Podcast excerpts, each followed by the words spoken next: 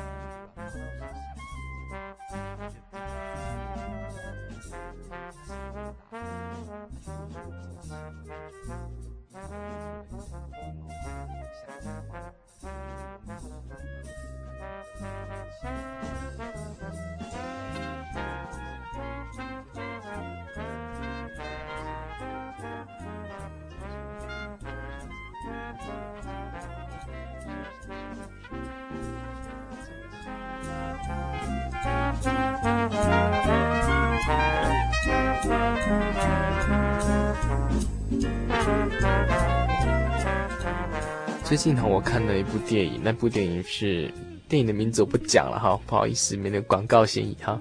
那它本身是用动画做成的，那所以做的我惟妙惟肖哈，让我觉得说美国的科技真的是让人非常服气啊。那时候我就想说哈，人的脑来讲哈，真的是非常特特殊。有人是这么估计说，脑子所能够容纳的资料足可以编录。两千万的大英百科全书，这么多的书东西资料进去哈，所以说这很可怕。别人的一颗脑相当于我们现在的很多大电脑的几千万、几千倍了。这样子非常卓越的一些东西来讲哈，没有一个很精细的生命去设计它的话，它是很难说让你想象说自然就慢慢慢慢变形成这样子哈。在我们的教科书上面，常常会有个论调，就是进化论。那进化论它通常的一个原则就是，很多东西是慢慢慢的演变来的哈，因为它想要有别于所谓的创造论。那个创造论它所所所强调就是说，有一个创造的生命，它来创造。你是鱼就是鱼，鸟就是鸟，你是人就是人哈，你是猴子就是猴子，就是这样各从其类，这是创造论的一个一个一个观点。那进化论不是这样，不是进化论希望说能够借由一些很偶然机会哈产生的生命，然后生命慢慢演化演化成现现在才高等动物这样子啊。在倡导这个进化论最有名的就是英国科学家达尔文。他有一次到到了南美洲的福寿大可群岛，他去找人由猴子变来的证据。他在那个群岛当中有一个岛叫做米伦蒂岛的时候，他看到当当地的土人文化非常低落啊。所以他就想说：“哎呀，我找到了，就是觉得说这个就是猴子跟人的之间的这个过渡动物哈。”二十一年之后，他就到那个岛上，他那个岛上变成有教化的民族，他真的吓一跳了。就他仔细去研究，他发现原来他们这个岛上的土人接受了基督教的信仰。哎呀，那所以他自己都豁然开朗。他以前对基督教是有很误解哈，他觉得说基督教是反对科学的啦。他甩回来的时候，他就捐了一百先令给当时的一个某个教会。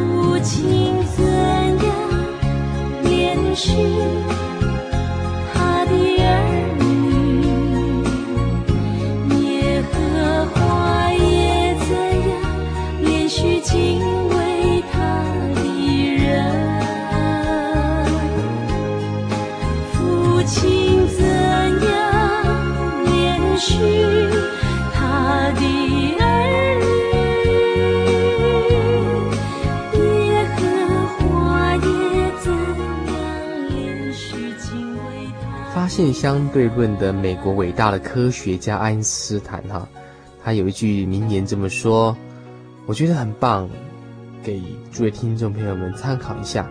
他说：“对于大自然所显露的智慧，连最微小的部分也只是虚心的尝试理解而已。”非常精彩的一个一句话哈。这么伟大的科学家，他为什么提出这样的理论？是因为他可能用了他一辈子去研究一样的理论，可是这些东西只是一个整个宇宙智慧的一点点的微小沧海之一粟啊！哈，所以我就提出一句话给诸位听众朋友们参考一下。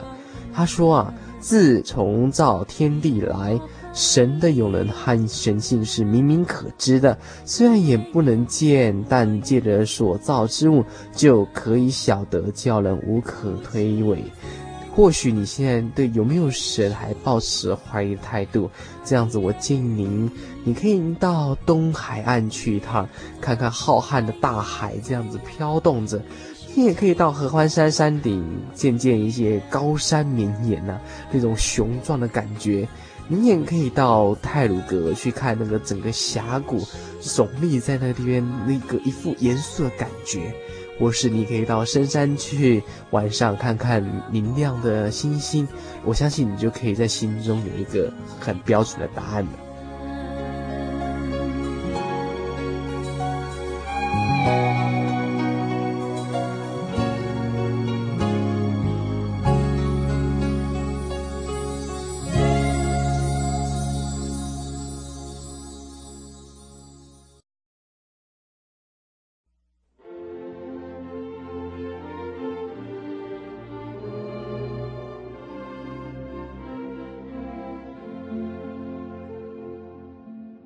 爱的人，关怀别人，也看重自己，能够发现和发展自己的独特和自己的长处，用不着嫉妒别人。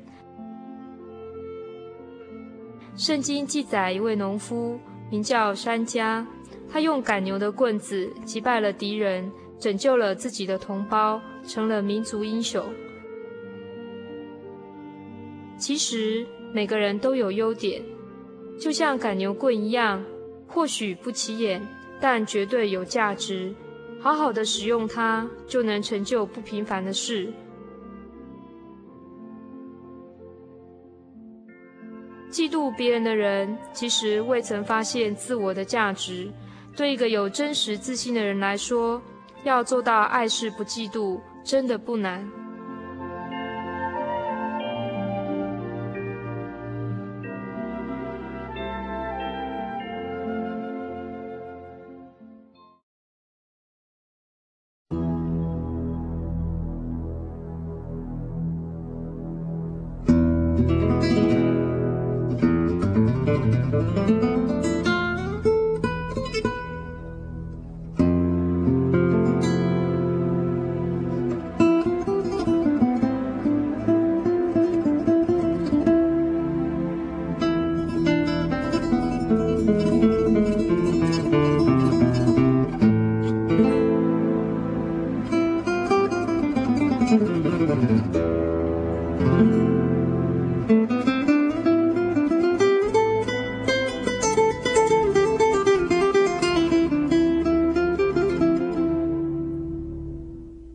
听众朋友们，大家好，我是小林。您现在所收听的是《心灵的游牧民族》。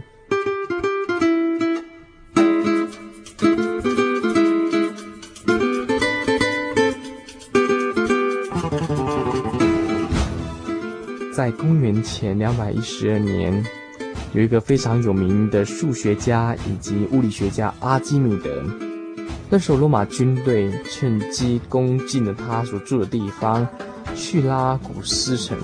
攻占了之后，阿基米德并没有逃跑，他仍仍然的专心的演算着一些深奥的几何题。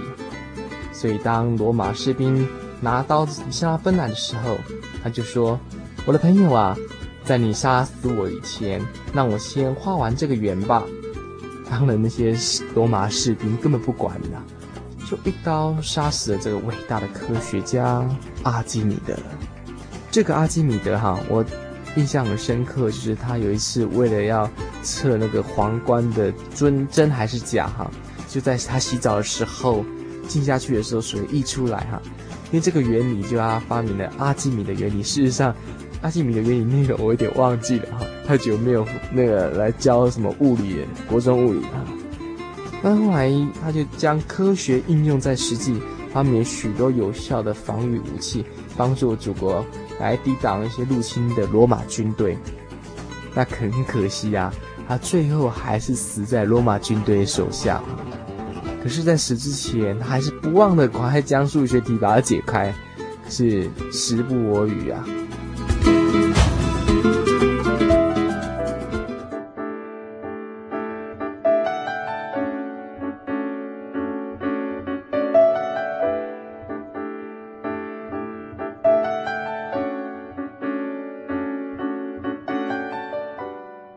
事实上，哈，人的生命真的是非常短，哈。有一个著名的画家叫席德进啊，在他过世呃离世之前，他就很感慨说啊，我还有很多的事没有做，我还有很多画没有画，我怎么甘心的离开这个世间呢？啊，事实上很多人就抱持这样观念了啊，一生追求啊，这边东这边西啊，结果还没有达到自己的目标，就要就黯然要离世，实在是很无奈啊。阿基米德他要将他那个困难的几何题算出来，可是没有办法，军队已经来了哈，人家不可能等他你解出来，我才才才一刀刺死你，是不可能的啦哈。同样的，人的生命也是这样哈。当时候到的时候，你不可能说，哎，待会我赚了多少钱之后，你再来把我生命取走吧？你知道那是 impossible 的。年纪小的时候，时间总是赶不上我，我等呀等呀等呀，他总在后面慢慢地跟。渐渐长大以后，时间开始对我认真，我拼呀拼呀拼呀，我们俩又是输赢不分，再过。几年以后，时间跑到我的前头，我追呀追呀追呀，他却在前面偷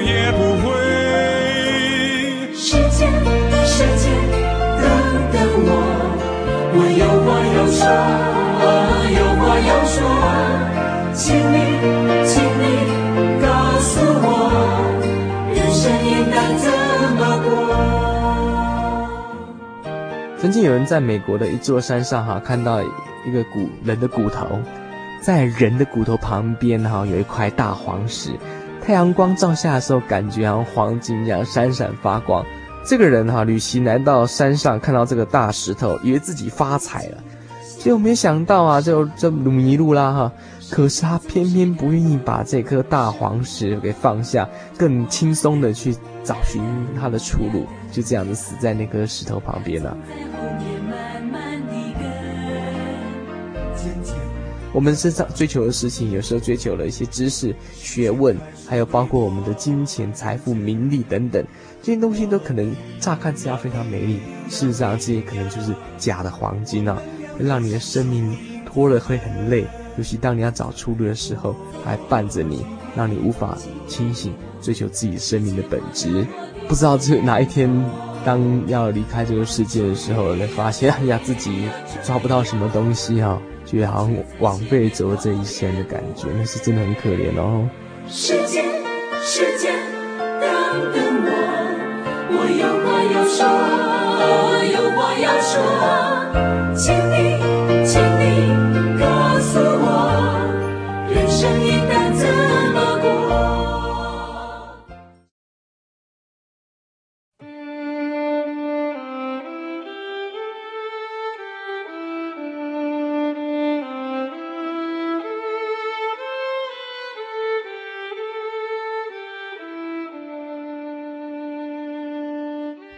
经都是神默示的，于教训、督责、使人归正、教导人学义，都是有益的。叫属神的人得以完全，预备行各样的善事。欢迎收听《圣经小百科》。圣经的第一卷书《创世纪》，其书名是来自希腊文的音译，意思是起源、开端。原本希伯来原文的《创世纪》并没有书名。后来，希腊文译立就以本卷的第一个字当做本书的书名，也就是我们现今所熟悉的《创世纪》。当中发生的事迹背景，就在今天中东的美索不达米亚平原、巴勒斯坦以及埃及等地。二十世纪以来，现许多考古发现，例如石碑、文献、古籍、残卷等等。考古学家从这些资料透视的古代世界，与《创世纪》描述的当时社会民情相似，更使得这本书生动了许多，也让一度视《创世纪》为虚构神话的学者重新重视《创世纪》的历史价值。有一个自有永有的生命，耶和华创造了宇宙、大自然以及人类。宇宙大自然皆按着他设定的规律运行，唯独人也归选择背叛神的规律的自由。结果人选择了不顺服神，因此被造之物的生命就像植物离开了水、阳光，有了衰老以及死。之后，耶和华用洪水毁灭了当时的世界，借由挪亚一家人重新建构起人类的文明。创世纪中描述古文明社会部族的生活、职业、文化。从宗教哲学的角度来说，创世纪记载了罪与死之事。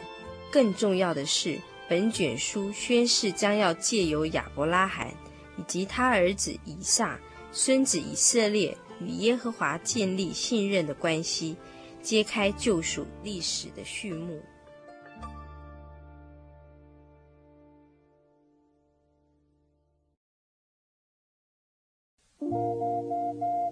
您在街上曾经看过这样的招牌“真耶稣教会”吗？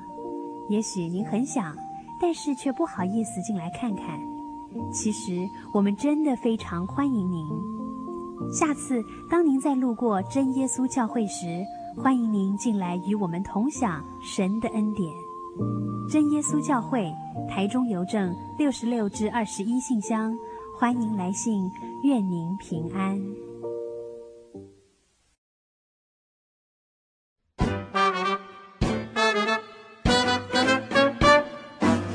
个小时的时间很快的就过去了，我们的节目下个礼拜会更精彩哟。如果你有任何的心情故事或是人生经验要跟我们分享的话，请记得寄到台中邮政六十六至二十一号信箱，或传真到零四二三零六九六八心灵的游牧民族节目收。那么下个礼拜同一个时间，别忘了心灵的游牧民族与您在空中相会。愿您平安。